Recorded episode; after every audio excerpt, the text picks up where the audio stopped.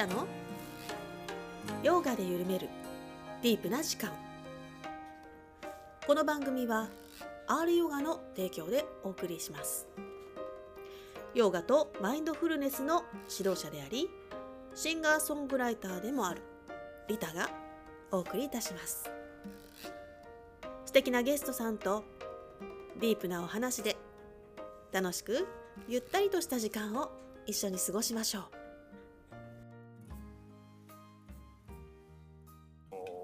その3つをなんかうまく統合していくみたいな。結局なんかその1個によらずになんかその時々なんかバランスをとってうまくその間の中立ぐらいにいるのが一番いいんじゃないかなと思ってて。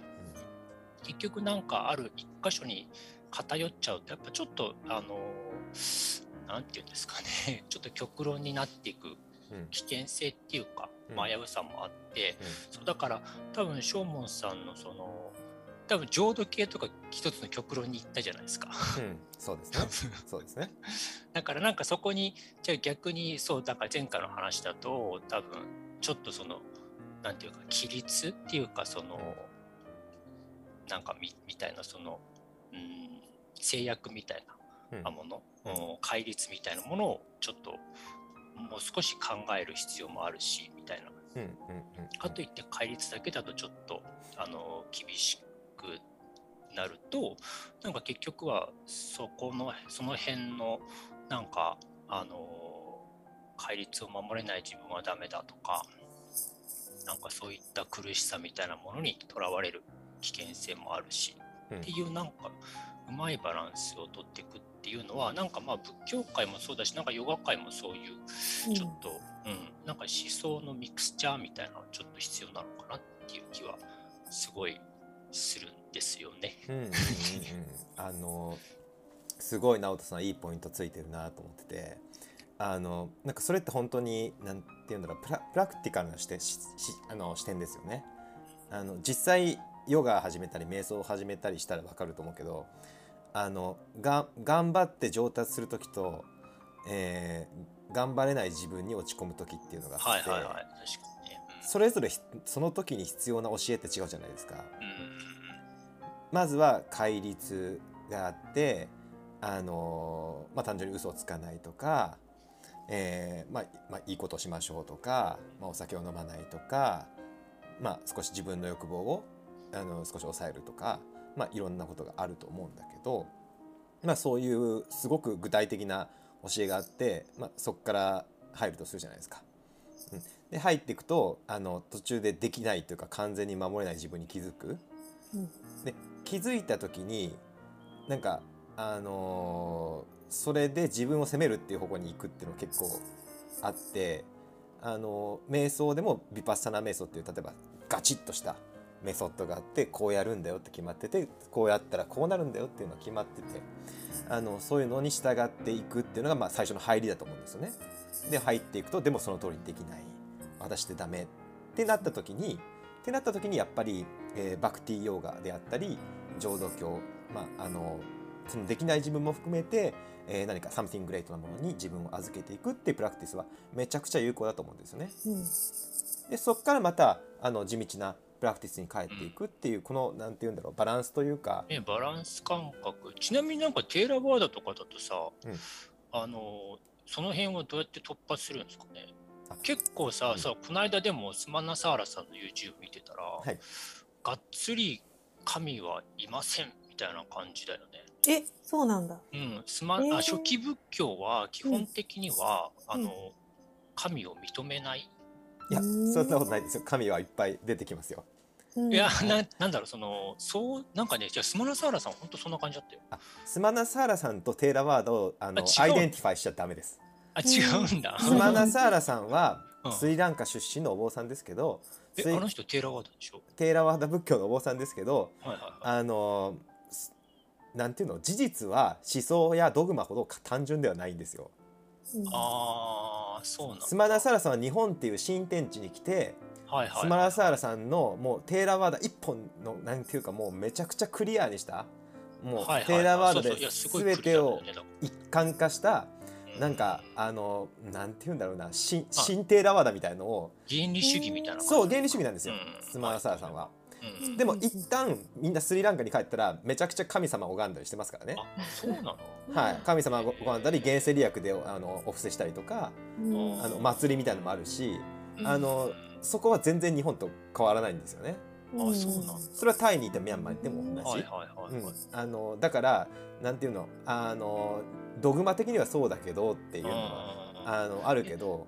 でもちなみにそのテーラワーダで拝む場合の神ってやっぱ釈尊になるあのいやいや阿弥陀仏とかじゃなくていやいやあの例えばミャンマーだったら「な」とかいう「な」って言うんですけどあのあー普通に日本のあの神道の神的なやつがいっぱいいます。あるんですねへえあそういうことなのか、うん、ああいう文化はあのベースのところに残ってるんですよ。あそうなんですそねの上のところに仏教がが乗っかってるんですよ。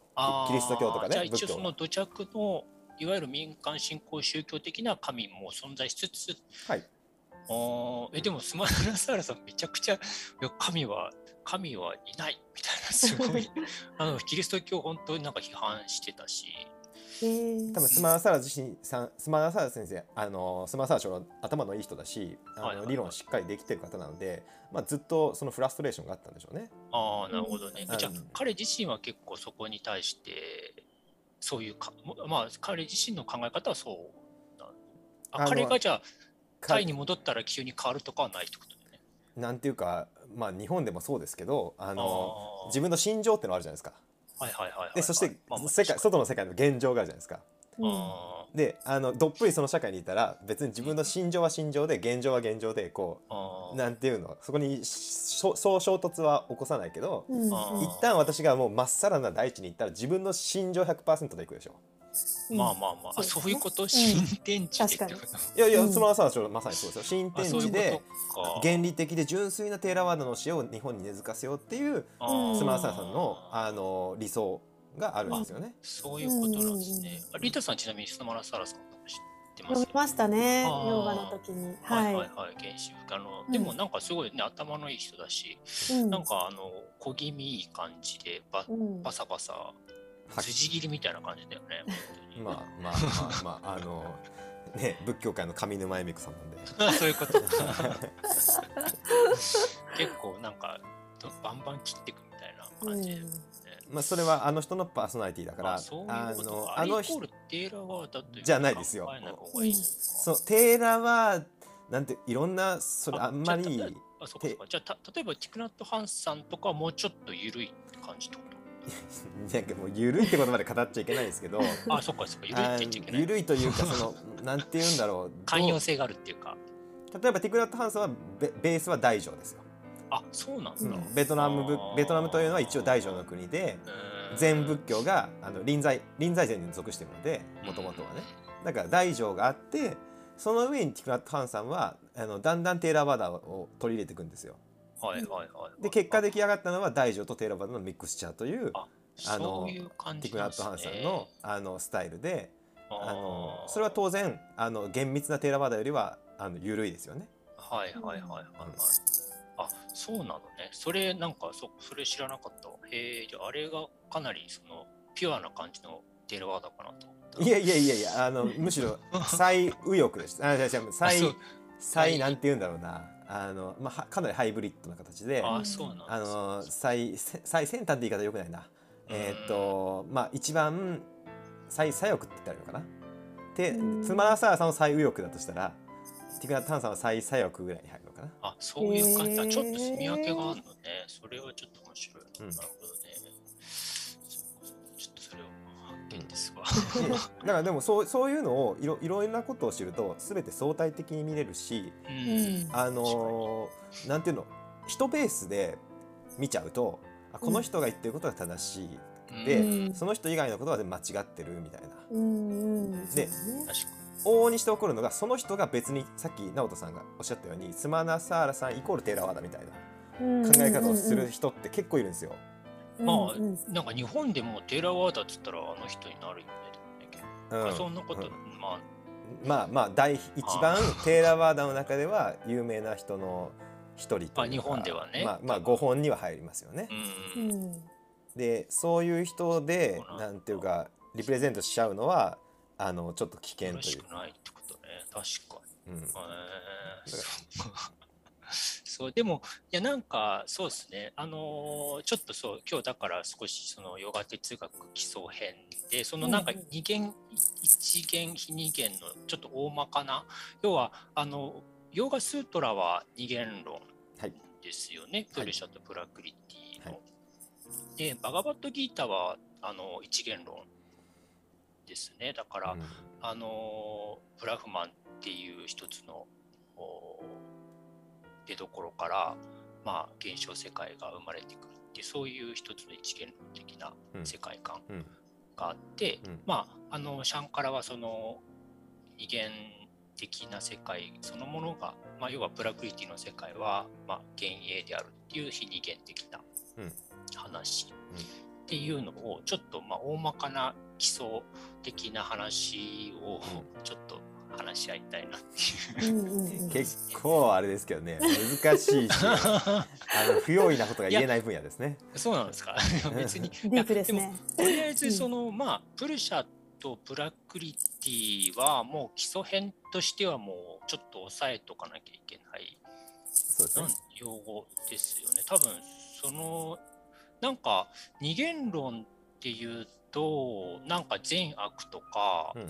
そういうのにななんかなりがちなんですけど基本的に今そのヨガの文脈で使っている二元っていうのはその純粋意識と、こうえー物質原理っていうことですよね。なんかだからあのよく nonduality の系の人がさなんか二元は物質世界とか言ってる人多くないですか？多いですね。二元は物質世界。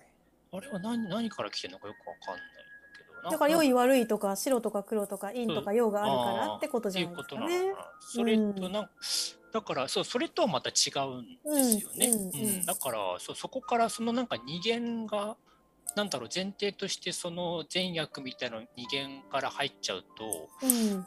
アドヴァイタとか非二元が分かんなくなっちゃうから、多分そこで結構うん今のね nonduality の理論が少しなんだろうな変なのは多分その入り口の二元がちょんちゃんとなんていうのあの理解してない人が多い気がすごいするかだから二元がダメだっていう感じになってな。なっますよねちゃって。るよね。なんかノンデュアリの世界だと。はいそういうね。えうんそうそう全だからぜ全仏教みたいな鈴木大説的な二元みたいな意味で言ってるってこと？いいことと悪いことと的な二元が分かんないけど。いや善悪とか上上不上とかそうそうそういうだからその対立評概念？評価とかうんそうそうそう。比べたりしてるっていうそのレベルねの人間っていう話そうですそうでね。でそれを否定してるからひ善悪の否定がないから非二元だみたいな。そんな理論になっちゃうのかな。はいはいはいそうですね。それうん完全に大大説ですわ的にあ、そうなんですね。多分間違い、うん間違いというか、まあちょっとずれ、ちょっとずまあそのインド哲学的な体系から言えばちょっとずれた考うんえ方になっちゃう。大節さんはそれを二元とは使ってないんですよね。負にって言いますね。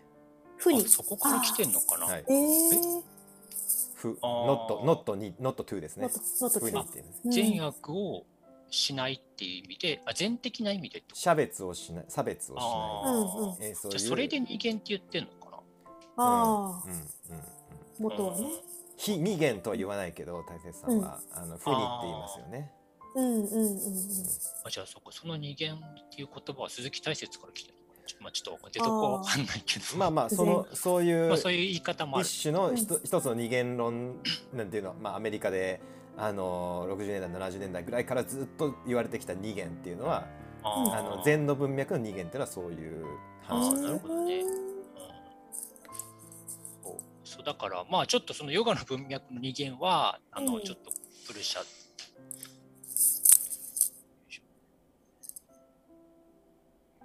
黒板が出ましたね。すごいですね。ちょ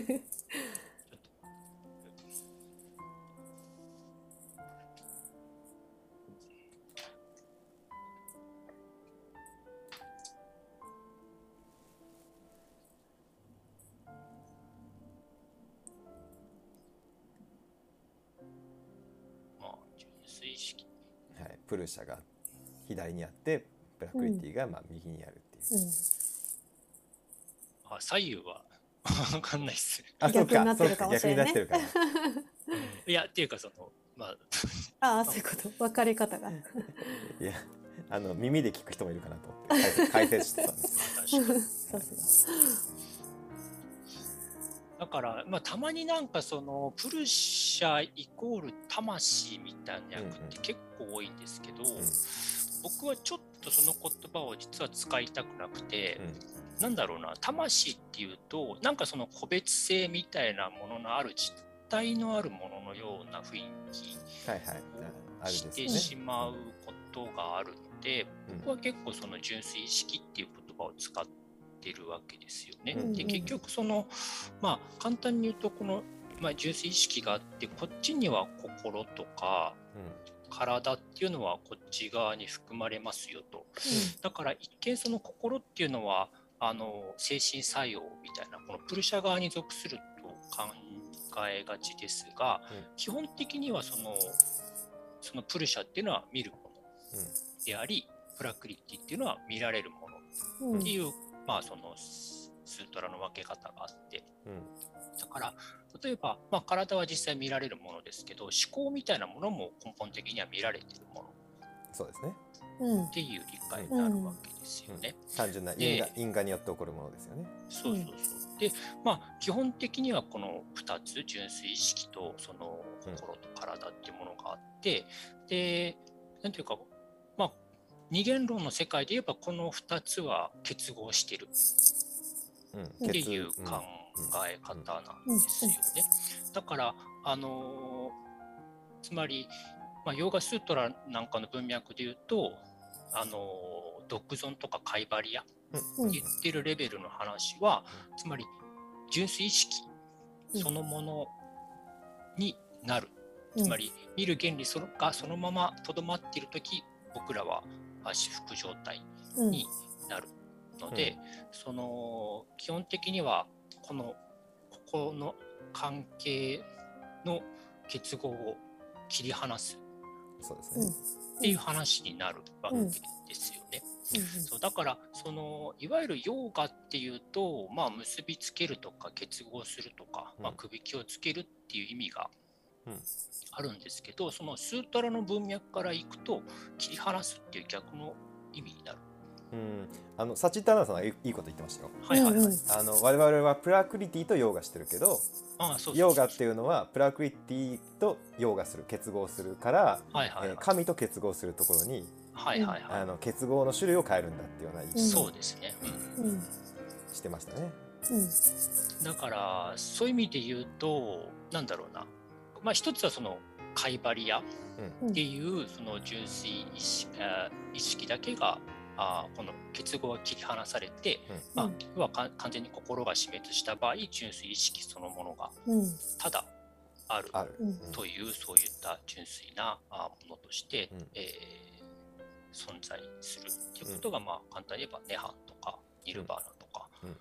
あーカイバリアって言ってるような状態。っうん。ていうことですかね。なんかただ気をつけなきゃいかんのは、うんそれでプラクリティがなくなると思う人が多いと思うんだうんけど、うんプラクリティはなくならないんですよねな。くならないね、二元論うんはただ単にあのプルシャだけがあのプルシャプルシャだけがまあ映ってるんだけどプラクリティはプラクリティとしてそのなんだろう全然プラクリティの独自の運動はずっと続いてずっててと続いてる。ただそれに巻き込まれてないっていう状態その結合が切れちゃっ。がプルシャだから、うん。なんかプルシャだけになるっていうとなんかプラクリティと対決するというかプラクリティをなんかなくす消すみたいななんか、うん。あのいや現世否定的な感じはいはいはいはい。に、あのー言われ言われ言われる傾向があると思うんだけど、うんうん。別に世界を消そうとしてるわけじゃなくてっていう、うん。あのなそうね。まあでも、ネハン自体は世界が消えちゃうから、世界はあるけど世界と関係ないみたいな感じじゃない関ですか？係なくなっちゃうから、うまあそういう意味で言うと消えるって言ってもまあ間違いではそうですね。まあ言い方の問題だけど。言い方の問題ななんかでもそのなんかめちゃなんか別世界に行くっていうなんていうのかな。あのちょっと SF 的な意味でね、別世界に行くって感じじゃなくて単純に捉え方というか感じかいやすごい卑俗な言い方だけどあのもっとそんなもんじゃないと思うけどあの、うん。プルシャの独尊っていうのはうん。すっごいなんか卑俗な言い方をしてしてしまえば感じ方捉え方が変わるだけで、うん。あのこのなんていうの今の世界となんかこう今ここに生きてる世界となんか本質的に違うっていう感じではない。っていうのはちょっと。結局そのそうそう。だからまあプルシャまあその二元論的な世界でいうとプルシャそのものはなんていうかそのもうすでにあるものそうですね。なん自分のその見る意識うん。そのものっていうことですよね。だからなんかこうなんかねあのちょっとまあ例えばあのプルシャとつながらなきゃいけないとかそういうものでもなくてうん、うん、うん。ただ私たちの純粋に世界を眺めてるっていうそのそうですね。純粋意識っていうものをまあプルシャうんとか、うん。まあアートマンっていうふうに、うん。まあ、読んだりしてそうですねで。この純粋意識はいいいですいいですか？お話途中。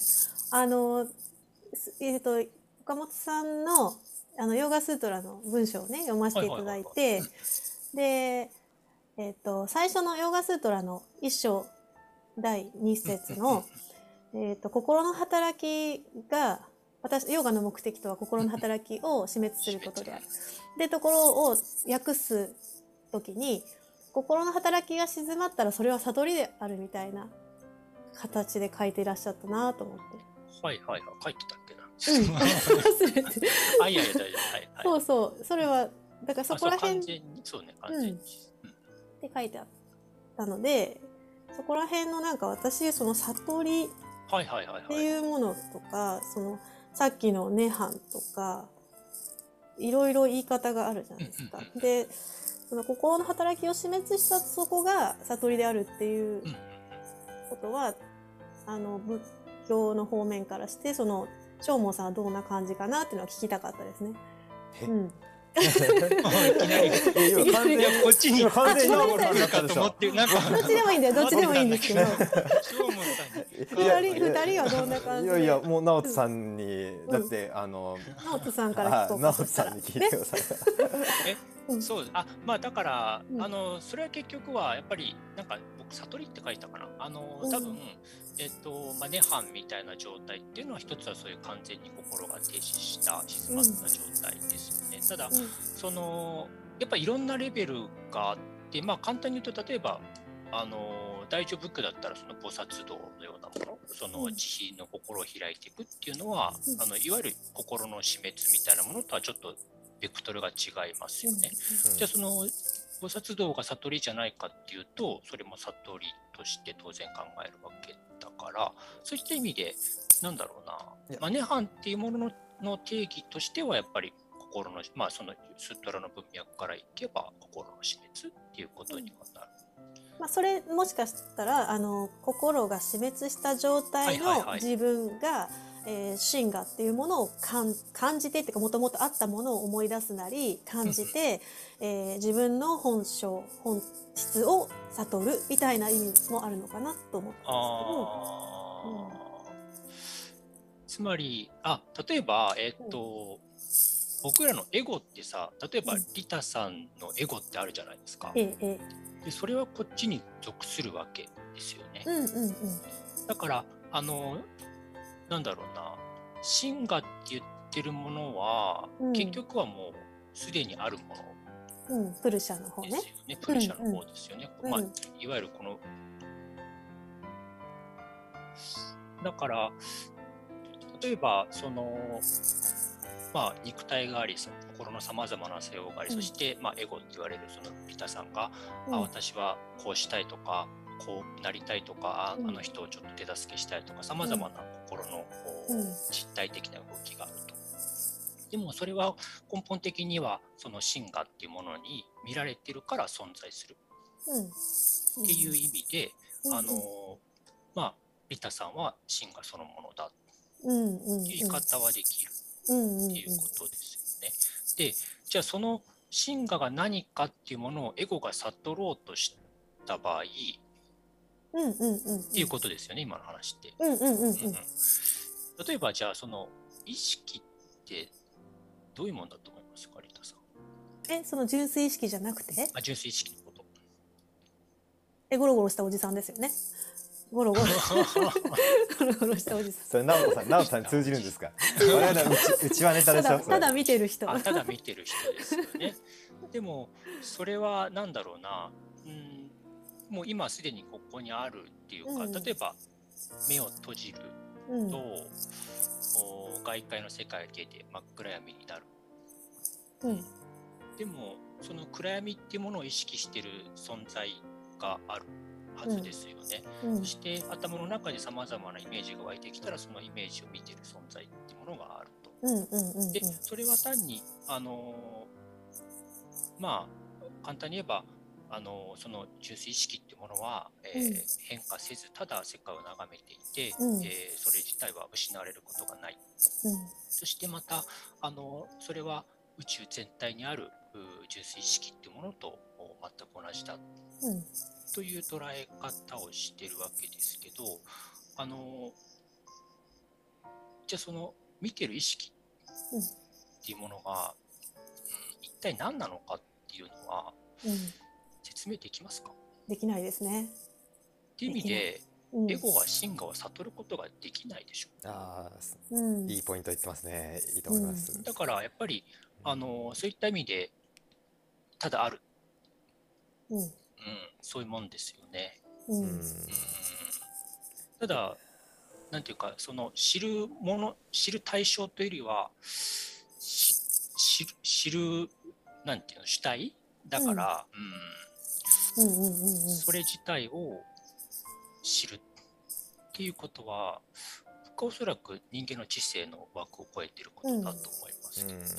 それ自体を知るとかあのうん。プルシャになるとかいう表現は、あの一線をこめ超えちゃってますよね。それはないなみたいな。それはないでしょうね。プルシャを映し出すことがギリ独尊だと思いますけどね。映し出す。映し出す。まあ、プルシャそのものプルシャそのもでもそう言っちゃうとプルシャになるになっちゃうじゃないですか。あプルシャそそのものだからなんだろうプルシャそのもの僕らの存在は結局はプルシャがないと存在しないからまず前提としてプルシャがあるわけですよ、まあ現存在ですからねそうそうそうだからそういった意味でプルシャになるっていうことはないしうんプルシャがないと世界もないうん僕らが知覚する世界も存在しないまあまあっていうそうねもう根本根源的から何か努力して私はプルシャに近づくとかプルシャになるっていうものというよりはこれはまずプルシャそのもの純粋意識っていう状態があってで一つはその悟りとかっていうまあこれもすすごくそのヨガのあの文脈とかで言いますけど一つはそれ自体が、まあ、例えば金の玉のようなものがあったらそれが非常に泥で覆われてる状態なので、基本的にはその泥を、うん。なんていうか取り払っていく。うんうんそうするとプルシャの輝きが出てくる。うんうんうん。いうそういう認識ですよね。だからなんかあの輝きの方に行こうっていうよりは、うんうんうん。輝きそのものに泥が覆われてて、うん。じゃあそれはつまりエゴの欲望とか、うん。そういったあのなんか日常的ないろいろうん。さまざまな悩みとか、そういったもので本来のプルシャの輝きが失われているので、まあそこにその泥を取るっていうことが、まあ簡単に言えば心の死滅っていう、そんな文脈になるのかなというふうに僕は理解していますね。うん。うん。うん。うん。うん。まあでもこれいつも思うけどプルシャはいはい。プラクリティの話をしてると、うんもう言葉を超えちゃってるので、ああ、確かに、ね。なんかフィットすることって絶対できないと思うんですよね。うんそのどうしても僕らってこう志願にこっち側にいるじゃないですか。はいはいはいはい。で向こう岸の話をしちゃおうとするとどっかでおかしくなっちゃうので、うんこっち側の表現でいくとその泥を取るっていう表現に、うんあのなってであの泥を取った先にじゃあ泥を取ったら私はあの私はプルシャになるの？って言ったらいやなるんではないみたいな。あのうん。それは全くなんて言うんだろう。泥を取って金の卵が現れて多分その金の卵がこの今自分考えてる自分ね。エゴの方の自分をあのがもうこの金の卵で満たされるというか金の卵しか映らないみたいな。心にうん。金の卵しか映らない状態っていうのがまあうん。死滅じゃないですか。うん。でもそれがそれは別にそのプルシャそのものになってるわけじゃないじゃないですか。プルシャはあるから。うんうんうん。そのうん。うん一個先の段階としてもう一個先っていうかもう全く質的に違うんだけど、うん。プルシャそのものっていううん。世界もあるじゃないですか、うんうん。そこにも大きな断絶があるじゃないですか。うん。心を磨いて心を死滅させるっていうのはエゴのプロセスじゃないですか、はいはい。死滅した後の話ってもう、もう全く違う話じゃないですかうん。もうそこには時間概念もないしその死滅するとか作用というか、そういうなんていうのこっちの努力とかそういう全く関係ない話だから、うん。なんでこのなんか質的な断絶をこううまく説明できないんですよね。うん。そうですね、そこは難しいですね。だから、まあ、結局そこから多分シャンカラのアドバイターみたいな話も出てくるんだと思うんですよね。うんうんうん。質が全く違うものってとして捉えたときに、本当にそれらはなんなんだろうな、結合できるのかっていうか、そういう問題にはいはいはいはなってきたりする。そうもうちょっと一つあるかもしれないですね。い。あので、まあ、結局もう一個ちょっとその入れなきゃいけないのがやっぱりイーシュワラはい、うん自在心です自ね。自在心ねなんですよね。だから、あの結局はそのブラフマンって言ってるものの中にはやっぱ2つの性質があって、うん。一つはそのシャンカラが言うように非常に無機質的なそのただの純粋意識世界を眺めてるその傍観者としてのブラフマンの面ともう一つはすごくその人格的な、まあ、あのバカバットギターでいうその世界を私はあの作り出す。はい、クリシュナさっていうね。ね。クリシュナがはい。僕が私が世界を作り出してるんだっていうはい。あのそういう言い方をしてますけどギターの中で。そういうふうにあの人格的なあ創造主のような働きがあると。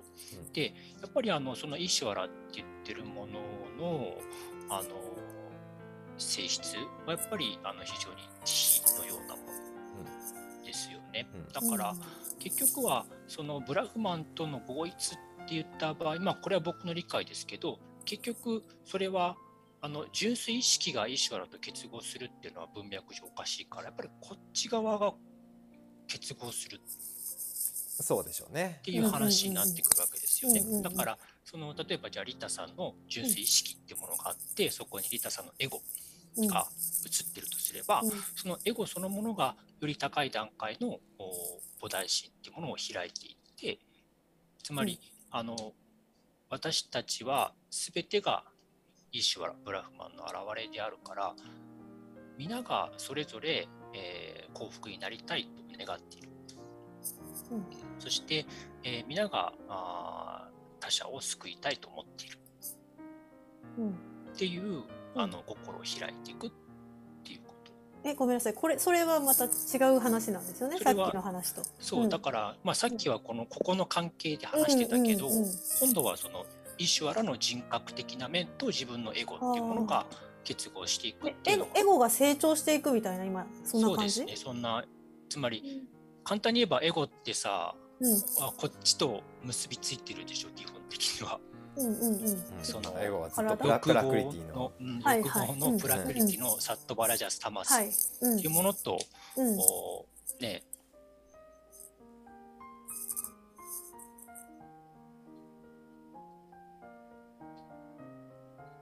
心をあだから。変えていくみたいな感じ？そうですね。心の質をやっぱり高い、うん。あのレベルというかあのサットバが近いって言ってましたよねサットバはもちろんその人間のプラクリティの中では一番高いものですけど、もう一つここに、まあ、ダイビープラクリティっていうのを、ダイビーはい、うん。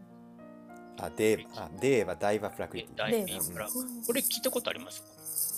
あ僕もダイバダイバプラクリティって言葉は僕も聞いたことないね。でバガバットギーターの中にうん。あのそういう言葉があるんですよね。なんちょっと待って、何しえっとね、ちょっと記録しよう。あああったかもね。でもこれはね、本当にちょっと、あのーまあ、どういう意味なんですか？どういう意味？ダイビーはね、うん。まあ、光り輝くとか、あのまあ、簡単に言えば、デーバ、はい神もともと神ディブっていう動詞からできてて、はいは光り輝くシャイニングっていう意味なんですよね。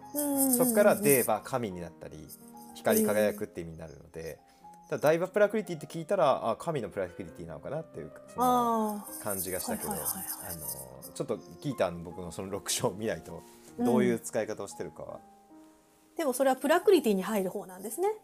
そう、僕イーシュバラっていうのは一つの方便だと思いますけどね。完全無欠のプルシャが入るんじゃなかったでしたっけ？イーシュバラって。あいや人格心の話ね今。あ人格心、あの、うん、完全無欠のあそのそのヨーガスートラが定義するあのいいしばら一旦置いといて、うん、あの今普通普通みんなが普通に言う神様いいしばらとして考えると、はい。うん、さっき言ったみたいにプルシャとプラクイティって言われるエゴとかあの体ってもう違いすぎるんですよね、うん、質的に、もう圧倒的に違うんで、あのプルシャの独存というか、まあ、プルシャを、えー、泥を落としてプルシャを映し出すって言ってもなかなかできないんで、うん、そこにいいしばらっていう一個媒体が入るとそれがすごく進みやすい。あの、えっと、プルシャのなんか偶像化みたいな感じにするわけですかね。まあ近近まあそう言っちゃってもいいかなっていう感じですけど、うん、まあでも。近づきたいな、こういう感じになりたい。そうプラクリティの世界に生きていて、結局プラクリティにしか一応アクセスできない世界に生きていて、限りなくプルシャに近い存在っていうのを立ててそれがいいしばらでいいしばらを通すことによってあのこの、うん、エゴっていうのが少しずつこのプルシャの方に近づいていく泥が落ちていくっていうまあ、それって祈りの本質なとこありますよね。祈って、うん、まあつながるじゃないけど、うん、うん、だから今直人さん書いてくれたプルシャとプラクイティを2つに分けててその真ん中ら辺にいい芝って書いてくれてるのはすごく、い、すごくそこの位置なんですねいい図式化だなって僕は思いましたね。なんかその結局はなんだろうな。その2つの面っていうのを、うん、イシュワラ自体が一つの創造のエネルギーであり、まあ、慈悲のエネルギーである。っていう、そういうものがまた純粋意識が全体宇宙全体に満ちてるのと同じようにそういった自身のエネルギーのようなものも宇宙全体に満ちてる。そういうようなと、なだからアミターバはすごい近いですよね。だから阿弥陀さんもそうだし多分大日さんもそうだし、うんえー、そうそうそういうふうに宇宙全体を照らす光ま、うん、あのキリスト教でいうロゴスみたいなそういう、うん。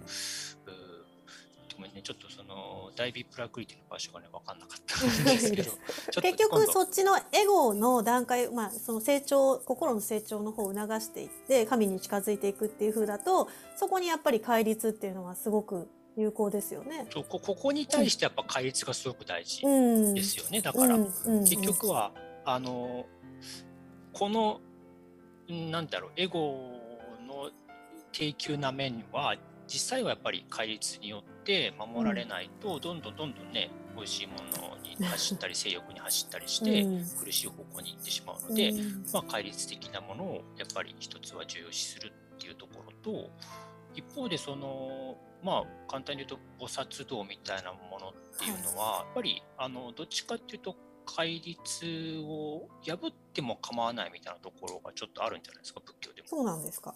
まあ、まあ、破っても構わないというかまあまあうん。なんていうかもうしあの難しいね、かあ戒律って同じ言葉使ってますけどもう質的に全然違うんで、あの質的に、うん、そのいわゆるあの殺しちゃいけないっていう戒律と、うん、菩薩道っていう戒律っていうのはもう全然違うんで、うん、あのうんなんかそれを一緒に語れないというかもう全然アプローチがそもそもあのでもヨーガでいうと山と山が戒律で二山が菩薩道っぽい感じ、はいうんうん、そんな感じですね。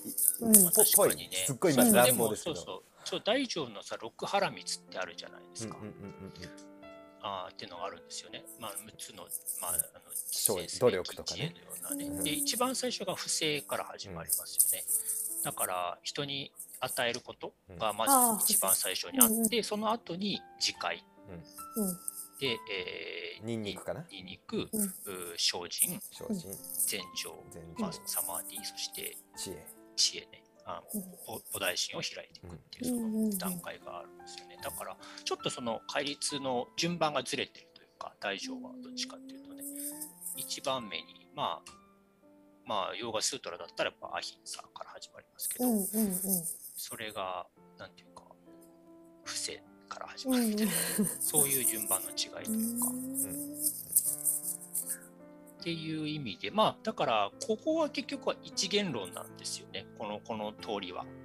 えいいシュバラとエゴと、一元論的な。心体っていうあのー、あそういうこと、うん、えだってそこにプルシャは常に存在している。そう。だから、まあ、ある種そこはあんまり触れることがない、まあもうちょっと言うとそのまあベダンタとかでいうパラブラフマンみたいなものもがあって一番最高原理っていうのがあったりするんですよね。うんうんでそれはもうあの全体ですね。だからそのプルシャとかああそうブラックリティの場のような、まあ、ものが第一原理としてあって、えそれは何？ワンワンネスみたいな話？まあそうですね、うん。そんな感じの話まあベーダンタは一元論なんで、ん。一元論というか、プルシャとプラクリティを分けてないんで、うん。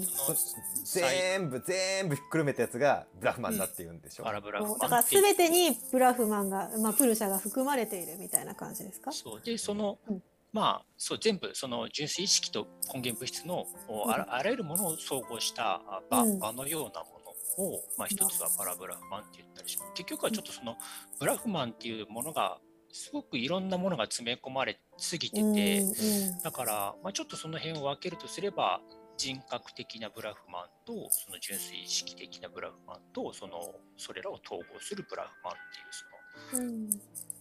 パラブラフマンっていうその、まあ、質という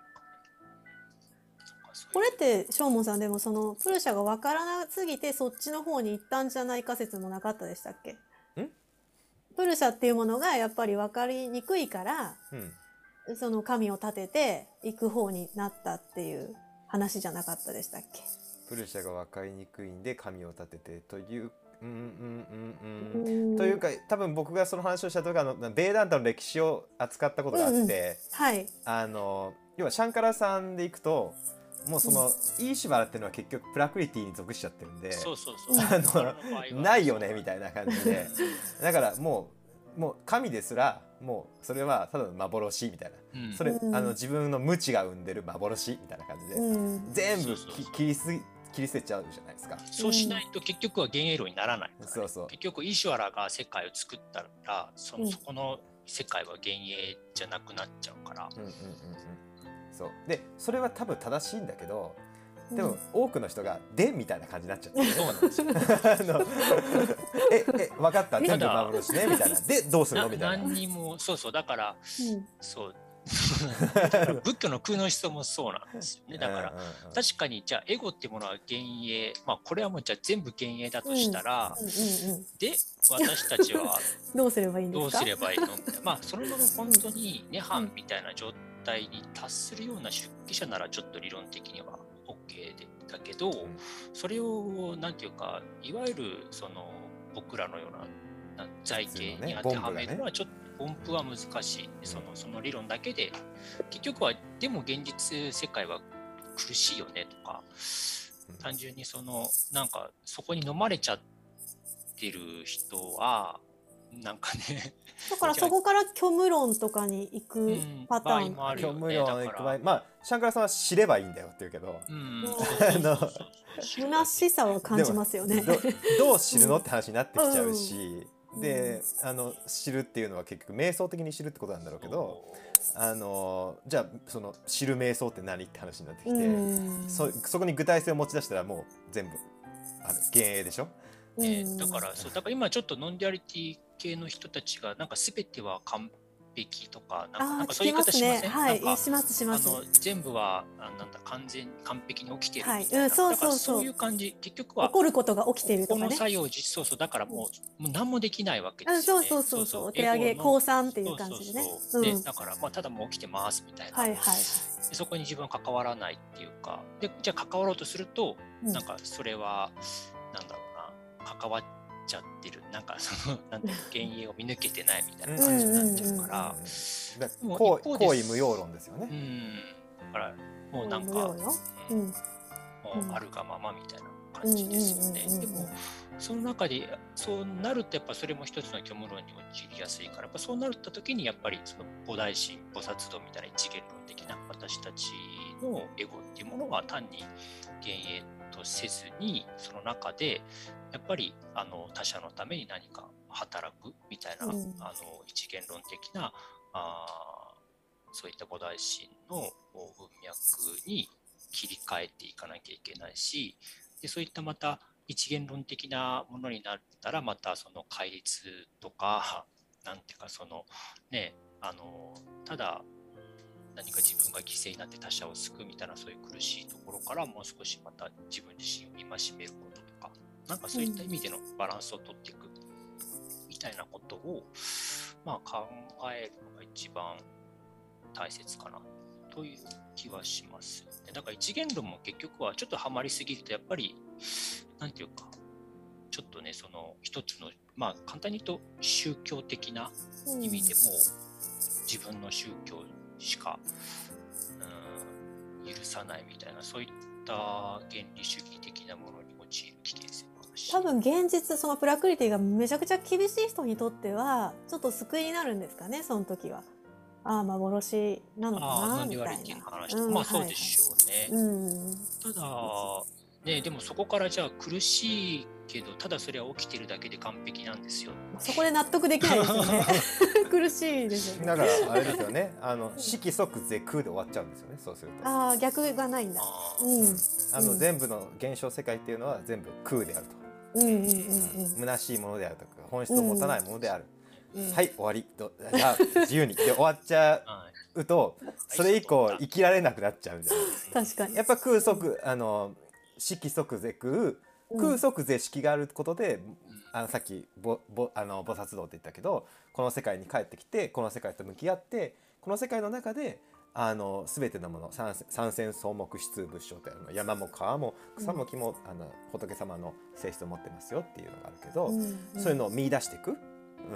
あのまあ、世界と関わ積極的に関わって関わっていく中で自分を高めていくというか自分を高めていく言い方よくないな。あのこのプルシャに近づいていく、うん。うん。っていうプロセスがあの始まるわけであの、まあ、それがインドではあの例えばあのラーマヌジャとかみたいにそのイーシュバラを立ててきてそうですね。この世界のどこにでもブラフマンが宿ってるから、うん世界と関わっていいんだよっていううんことを言い出したわけですね。なんかね、だからまあ仏教も基本的にはね中眼派は基本的にはその空だけではなくてその菩提心とまあバランスを取ることを進めて中道って言ってますからやうんうんっぱりその辺の空だけによらないそういうことかうん。ちょっと分かったぞ。両方あるとすごいバランス取れますよね。そうそうそうまあていうかむしろ両方ないないとまずいか。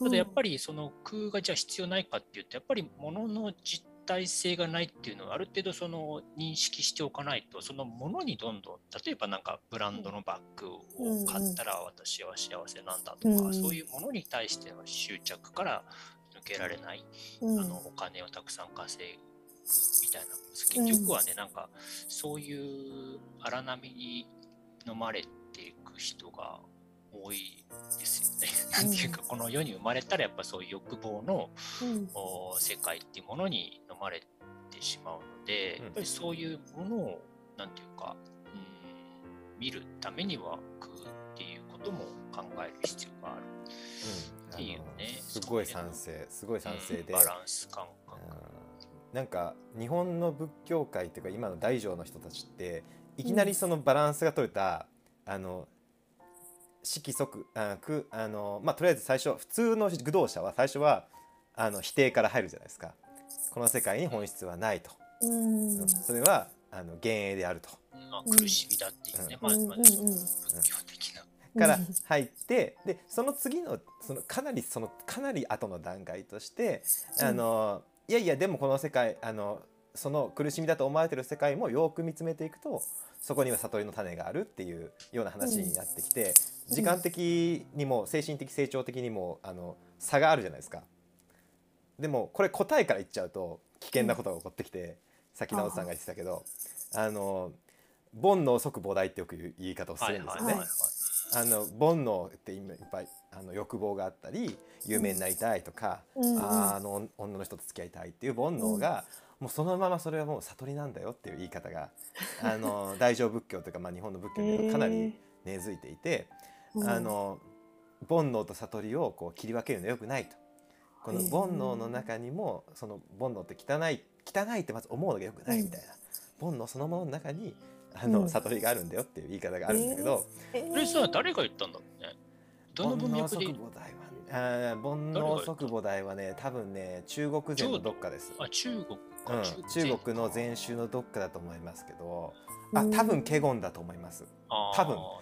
多分ね。すっごい自信ないけどあの言いそうだなっていうのはああの華厳っていうのは基本的にはもう生まれたそのものが悟りだっていう言い方を競技的にはするのであの華厳だと思うんだけどでもそっからスタートしちゃうとあのもう何も否定しない。ただただ普通に凡夫的な生き方をしようになっちゃう。うん。ね。だからでもそれってうん。もともとはプルシャなんだよっていう意味なのかもしれないってことですよね。まあそういう役がおかしくなってきてそうなっちゃったか。そういうことじゃない？でも煩悩って言ってるからね。煩悩がある私たちは実ああはそうかそうかそうか。そういうことね。あ本質がね、ああそういう意味でね。確かに確かに。そういう意味ではっていう取れるかうんというか煩悩を見つめていくとうん。あの 多分煩悩を見つめていくん？えっと煩悩をうん。見つめていくとあそれがプラクリティの働きだって分かって、うん。あのあそれあの分かるのでそれは悟りにつながるっていう、はいはいはい。うん。あのロジックなんだと思うんだけど、うんうんうんうん。でも違うふうに誤解しちゃいますよね。それもね確かうん。ううん。ん、だから直人さんがさっきおっしゃったように最初に否定から入るというか、に。うん。うん。あのまままず全てが幻影であるってとこから入るっていうのは僕もとても賛成だなと思いました。うん。僕まあそれはねなんか多分なんだろうな士官ってあるじゃないですか、うん、あのサマタとビバッサナね。サマタとビパサナね。であなんかまああの大乗起信論うんだったかな、うん。だからあのビパサナについての説明は、あの最初空の説明から入ってるんですよね。うん。でそこからあの菩提心を開くっていう話になっていくんですけど、うんうんやっぱりなんだろう。その空のまあえっとこれあリタさん士官って聞いたことある？うんはい。死がサマタだから、うん。そのサマーディのことで、うん。で官はあの知恵の方ですけど、でもビパッサナ瞑想はなんかもうちょっとラベリングみたいな話をするのかな。うんうんうんうん。まあまあまあまあラベリングを使うビバッサナはそうですね。あーね、だから、まあ、ちょっとそこはちょっと大乗と文脈が違うかもしれないけど、なんかその、そう空空を悟るみたいなところから入るんですよね。つまりこの世の実体性のなさ。うんううんうんんうんここからもう一回、あの、他人っていうものを救うってことを考え始めるっていうか、うん、だからなんかその最初の入り口はどっちかっていうとそういう空の認識みたいなことわかった。わかった。はい、先生。はいってことは、一回自分の私たちの世界観をぶち壊して、そうやって。はい、で、その後の自分の生き方、あり方はいはいっていうのを用意しておけば、はい、あの、そうですね。安全で、はい。はい、幸せに行く道になるのかな？はいうん。という流れで次回、般若心経を勉強していきたいと思います。おお。ああこう楽しみつながって綺麗綺麗になんかつながりますいうね。流しですね。またまたまですけど。まあ、だからまあなんかそうですね。まあ、あの、ちょっと次回その話をしたいですね。はいはい。はい。ということで、じゃあ今日、今回はこれぐらいで終わります。はい直人さんありがとうございました。ありがとうございましたた。はい、直人さん、正門さん、ありがとうございました。いやー、ディープでしたね。3人が集まると、さらにディープにっていう感じで、楽しかったですね。皆さんいかがでしたでしょうか？感想などまた教えてくださいね。なんか途中ねシャランシャランっていう音がね多分私のねピアスの音でねちょっとあのお聞き苦しかったかもしれません。また改善していきますのでね今回は申し訳ございませんでした。はいということで暑くなってまいりましたがお体いかがでしょうかね？ね夏バテなどしてませんでしょうか、ね、涼しいお部屋で、えこのヨガエルポッドキャストを聞いてのびりと穏やかにお過ごしください。ということで今日はここまでです。また次回お耳にかかれるのを楽しみにしています。リタでした。バイバーイ。一人きり泣いてた夜も大丈夫だから一人じゃないかそばにいて